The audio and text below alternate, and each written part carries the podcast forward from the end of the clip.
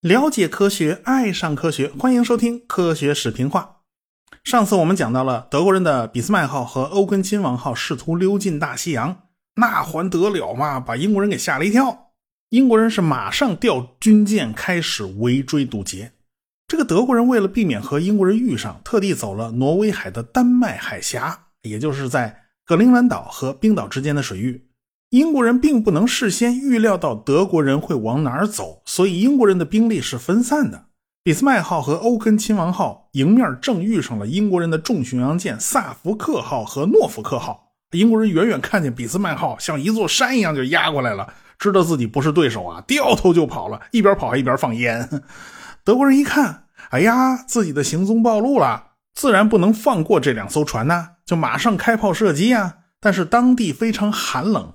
这浪花啊，就溅到甲板上，就结成了冰了。就连上层建筑上都有一层厚厚的冰。这大炮一开火，这冰碴子就往下掉，正好砸中了雷达。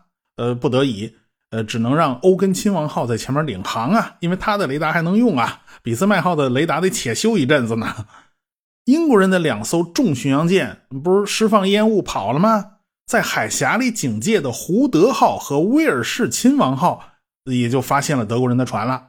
啊，这个胡德号的吨位和俾斯麦是差不多的，有四座双联装三百八十毫米的主炮，一百毫米的防空炮，有七门。相对来讲呢，这艘船比较老旧。啊威尔士亲王号呢特别新，它排水量呢达到了呃大概是四万吨，也是一艘刚下水没多久的船啊。船上甚至还带着工程师呢调试设备呢。现在啊，就是这一老一少两艘军舰要拦截德国人的俾斯麦号和欧根亲王号。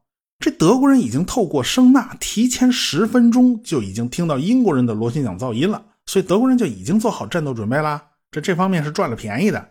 这英国人也发现了德国人的踪迹啊！英国人指挥官霍兰啊，就命令两艘军舰朝着德国人就全速前进。这个霍兰是这么想的：这个胡德号是一艘老船啦，这装甲呢不如德国人的俾斯麦号。如果距离近一点，德国人的炮弹角度呢是平直的。啊，打的就是船的侧帮子，这地方装甲厚，还能抗揍。如果距离远了，那就不行了。如果你要射程远，炮的仰角必定很高，所以炮弹落下来的角度啊，那个角度也比较刁钻，直接砸的就是水平甲板。这个地方长得比较薄啊，这个地方就不抗揍啊，所以呢，最好咱不要用这个角度去迎接炮弹了。所以他命令军舰全速前进，尽量靠近俾斯麦号。但是德国人已经提前做好了准备了，人家船身子是侧面对着英国人，这样头尾两边的重炮可以同时开火射击。英国人呢，他不全速前进吗？他船头对着德国人，他前面主炮能开火，那屁股后面的主炮都用不上啊，这下就吃亏了。关键时刻，呃，这个威尔士亲王号的主炮还时不时就掉链子啊，这个设备故障。您这艘船是新船嘛，还没完成调试呢，这一下英国人的火力更是打了折扣了。更要命的事情，是倒霉事接二连三。英国人以为前面打头阵的是主力战舰啊，那必定是俾斯麦号。他没想到前面是欧根亲王号啊。德国人造的战舰外观都差不多，几乎都一模子刻出来的啊。这个欧根亲王号的轮廓线条就跟缩小版的俾斯麦号差不多，远远看去，你也你也看不出大小，对吧？结果英国人就认错了啊，主要火力全往这个欧根亲王号身上招呼，没想到后边才是俾斯麦啊。那俾斯麦的大炮它不是吃素的，他几轮齐射就把胡德号给打爆了。这个指挥官霍兰马上就命令胡德号转向。啊，用侧面对着俾斯麦号，但是俾斯麦号哪里会给你这个机会啊？让你想转身啊？你转个二十九度啊，想把尾炮也亮出来，你算了吧。他一发炮弹直接就命中了胡德号的高射炮弹药库，呃，结结果这个高射炮弹药库一炸吧，又引爆了主弹药库，它引起了连锁反应，一堆大爆炸就接二连三，结果几十吨重的炮塔都。炸上了天了！这四万吨的船呢，直接断成两截儿。有着二十五年建龄、功勋无数的胡德号，就这么快速沉入海底。一千四百一十九名船员遇难，只有三个人活下来了。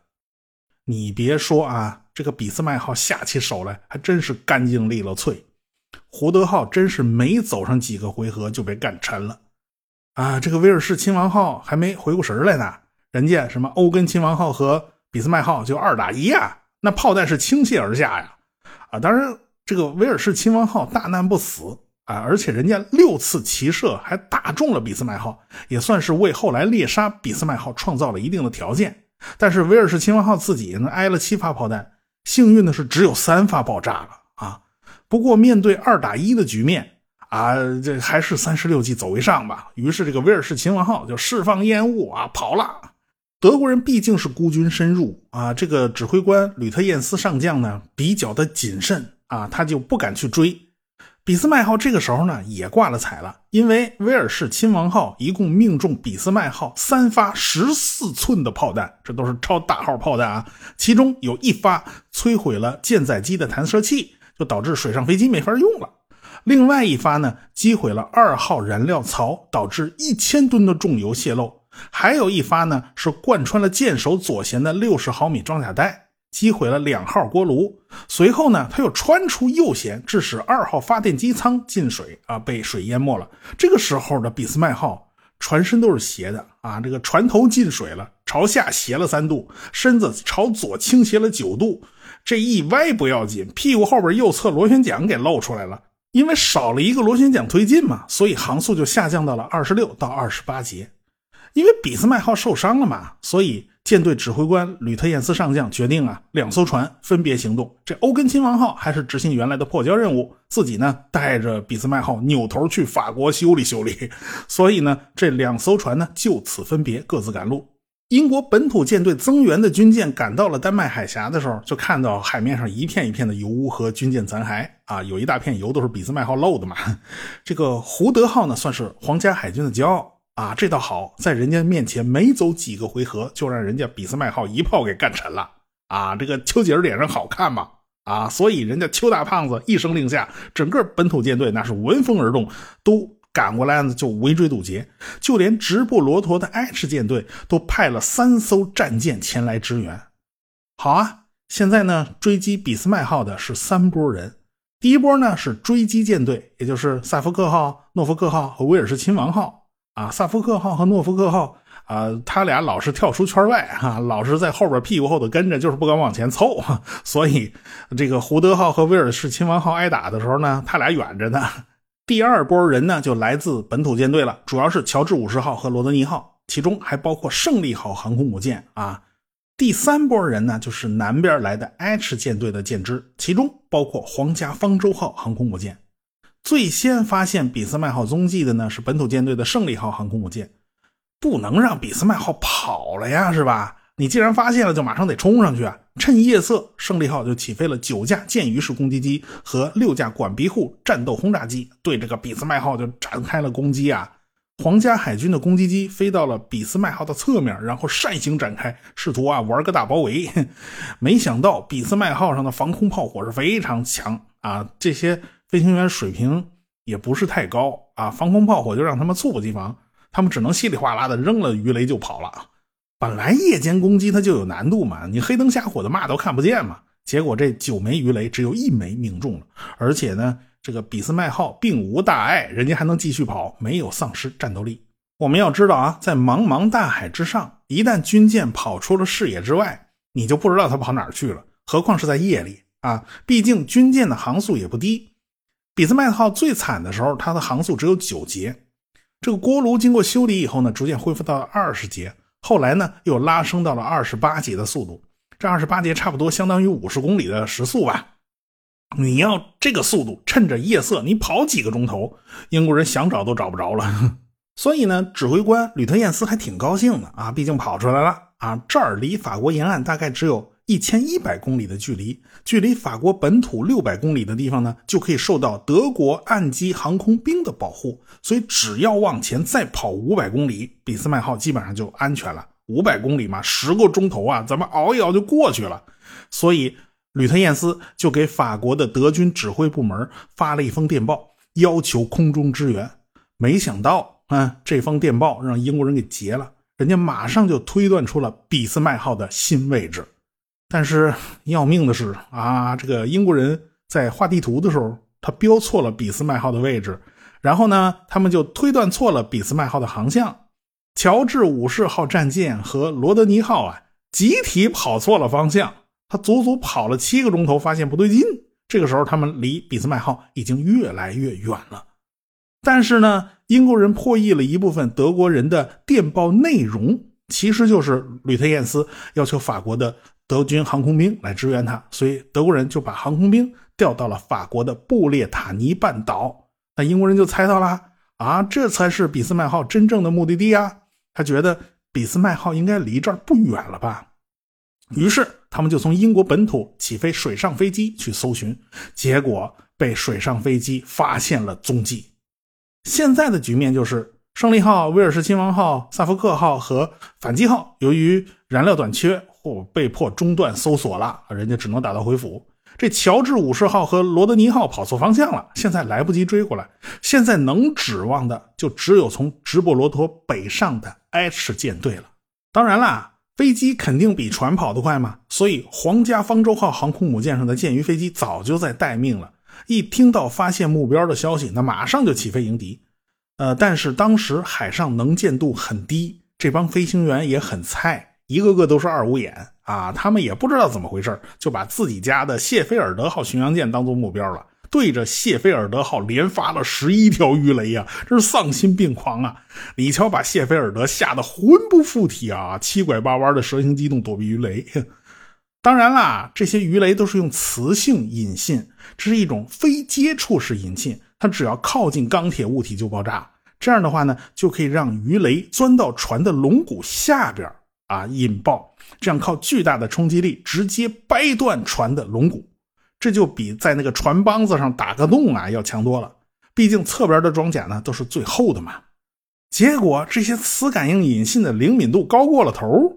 它受到地球磁场的干扰，一个个提前爆炸了啊！它要不是提前爆炸的话，谢菲尔德号这条命是捡不回来了。所以这也算是一次比较危险的乌龙事件呢。你瞧，把英国海军给气的呀！我天哪，你们这帮舰鱼飞机不长眼的吗？这些舰鱼飞机发现炸错了，他马上飞回皇家方舟号航空母舰，重新挂鱼雷啊，重新设定了鱼雷的引信。这回咱就别玩什么磁感应了啊，咱还是用碰炸引信算了，还是这东西保险。这回呢，这些舰鱼飞机就没炸错地方，他们是对着正版的俾斯麦号进行了轮番轰炸。俾斯麦号上的六十八门高射炮猛烈开火，英国的舰载机飞行员那真是顶着枪林弹雨往下冲，连投了十三条鱼雷。其中有一条鱼雷是命中了俾斯麦号右舷的方向舵，结果就导致这方向舵卡死。现在俾斯麦号啊，就只能原地转圈圈，它再也没法走直线了。也就是说，俾斯麦号无论如何已经没有办法回到法国，覆灭的命运已经不可避免了。德国人为了个修这个尾舵呀，他是想尽了办法呀，但是实在是没什么用。英国人的驱逐舰呢就在附近打转转，他们是打不过俾斯麦号，但是时不时的来个骚扰。德国人趁着夜色还能保证安全，那天亮了这事儿就不好办了。所以俾斯麦号上的船员情绪也不好，就这样转圈圈。人家主力舰赶到是迟早的事儿，天亮了，人家英国人的主力舰来了，乔治五世号和罗德尼号是接连开火。这俾斯麦号是歪歪斜斜的，基本上连瞄准都做不到嘛。到最后，所有的主炮全哑了，只能被动挨打。英国人的几艘主力战舰发射了接近两千八百发炮弹呢，命中了四百多发，基本上就把俾斯麦号的上层建筑给打废了。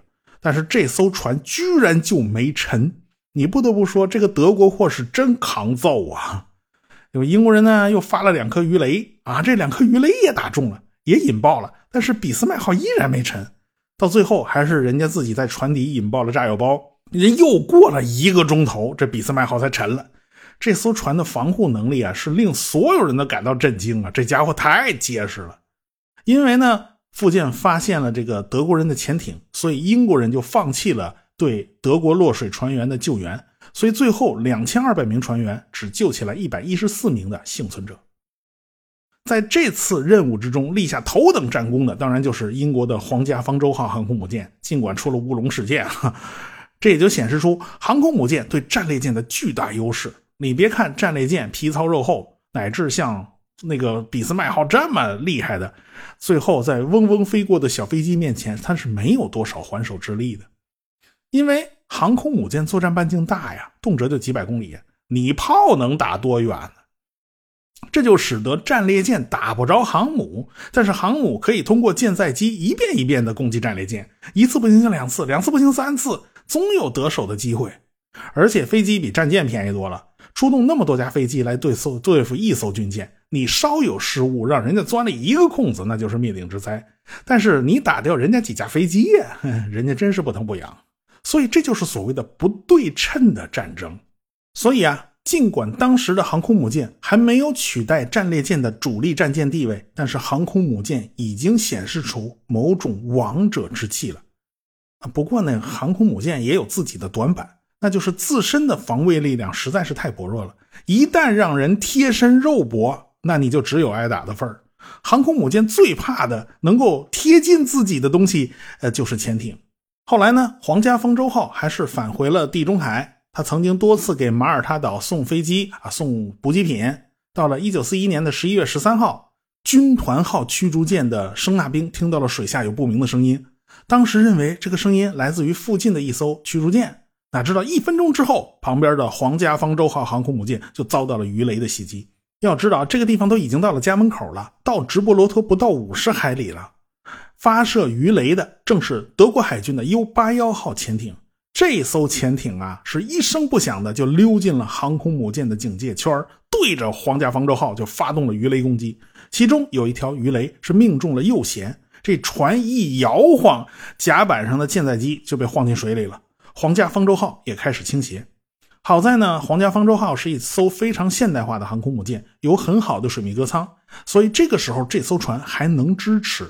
但是这枚鱼雷在水下撕开了一个宽九米、长四十米的大洞，而且航母的中央锅炉舱进了水，配电盘也停止工作了，所以这艘航空母舰失去了动力。一旦失去动力，那什么麻烦都来了，因为无论是维修还是排水，你都是用要用电的呀，都要是用水泵的呀。但是航母上没电，这个排水的速度就远远赶不上进水的速度，所以到了第二天，皇家方舟号就已经严重倾斜了。这艘船前前后后挣扎了十四个小时啊，就在直布罗陀家门口附近沉没了。好在呢，这个时间还算充足，全体船员呢都被其他军舰救走了。唯一损失的一名水手呢是在甲板上作业，这鱼雷来袭的时候被巨大的晃动给晃到海里了啊，其他人都没事这也算是不幸中之万幸嘛。这是一艘大型航空母舰被鱼雷击伤并导致沉没的一个最典型的事件。而且这件事儿对整个皇家海军打击是非常大的。英国人事后一调查，就发现出现的问题不在航空母舰设计本身，而是航母上的损管人员水平太差了。航母被击中四十九分钟以后，他们才开始开始采取全面损害控制措施。这时候已经有大量的海水进了机舱了，而且已经是一发不可收拾了。所以这个教训是非常非常深刻的。这事儿弄得英国人是脸面无光啊！本来想露脸呐，没想到把屁股露出来了，导致以前在地中海上取得的一一连串的这种光辉胜利啊，全部黯然失色啊！你这么强大的皇家海军呢，你怎么会犯这种低级错误啊？说到底还是训练和管理的问题。就在皇家方舟号沉没以后没几天，就在遥远的太平洋这边。一队一队的航空母舰就集中到了泽捉岛南部的单管湾，似乎日本海军要有大的行动了。单管湾呢，本来地处偏僻，也没有多少人，而且日本海军也在严密封锁消息，生怕军舰集结的消息呢透露出去。但是在东京呢，在街上时不时还能看到海军的人员在溜达，在闲逛，似乎一切都太平无事。只是大家都不知道啊，这些军人实际上都是军校的学生，真正的海军军官。他可就没有这么轻松愉快了，有不少高层领导的手心里头捏着一把汗呢，其中就包括联合舰队的司令官山本五十六海军大将。这个山本五十六吧，他原名他不叫山本五十六，他们家原来姓高野，他的父亲呢叫高野真吉，是旧长冈藩领主高野家族的一个赘婿啊，所以高野五十六实际上是。高野真吉在五十六岁的时候才出生的，所以他老爹就给他起了这么个名字。你不知道的还以为序列号呢。到了一九零四年的时候，高野五十六毕业于江田岛海军兵学校，然后他就以少尉候补生的身份在日进号装甲巡洋舰上服役，而且呢，他参加了日俄战争，也就是对马海战。结果俄国军舰咣开了一炮啊，这打过来的炮弹炸了，弹片打中了高野的手，打掉了左手的两个手指头，所以他只有八个手指头。别人修指甲花一块钱，他只花八毛啊！而且呢，他如果是再伤一根手指头，他就没有资格在海军继续服役了，他日后也就当不成海军大将了。好在他只只毁了两根手指头啊！反正这个时候呢，年纪轻轻的高野五十六似乎在海军里面很受大家的青睐啊，未来大有前途的样子，在老家长冈就很出名嘛。所以呢，在一九一六年，由牧野笃忠子爵做中间人啊，这个高野五十六就被过继给了老家长冈藩的名门望族山本带刀家当义子。人家山本大刀家绝嗣没后代啊，就找了一干儿子，这所以呢，他就改名叫山本五十六了。同一年，山本五十六毕业于日本海军大学校第十四期。再后来呢，他就进了海军省担任职员了嘛，就从小职员开始一步一步往上爬了。在一九一九年到一九二一年间，日本曾经到美国的哈佛大学学习，说白了就是去美国留学。后来呢，他又担任了日本驻美国大使馆的海军武官。所以呢，他对美国还是非常了解的。据说他在美国时候就经常进那个赌场啊，因为赌博技术太好啊，弄得赌赌场老板都不敢让他进去。不过呢，我觉得这是个传言啊。你要说赌博技术，你跟人打牌，你跟人下棋，你说你技术好，你能赢人家啊，算你厉害。但是人再厉害，他也抵不过概率论，是吧？你上老虎机，你试试。但是呢，这也反映他性格的一个侧面，就是他喜欢冒险，喜欢把一切都压上去赌一把，他不顾一切的赌输赢啊。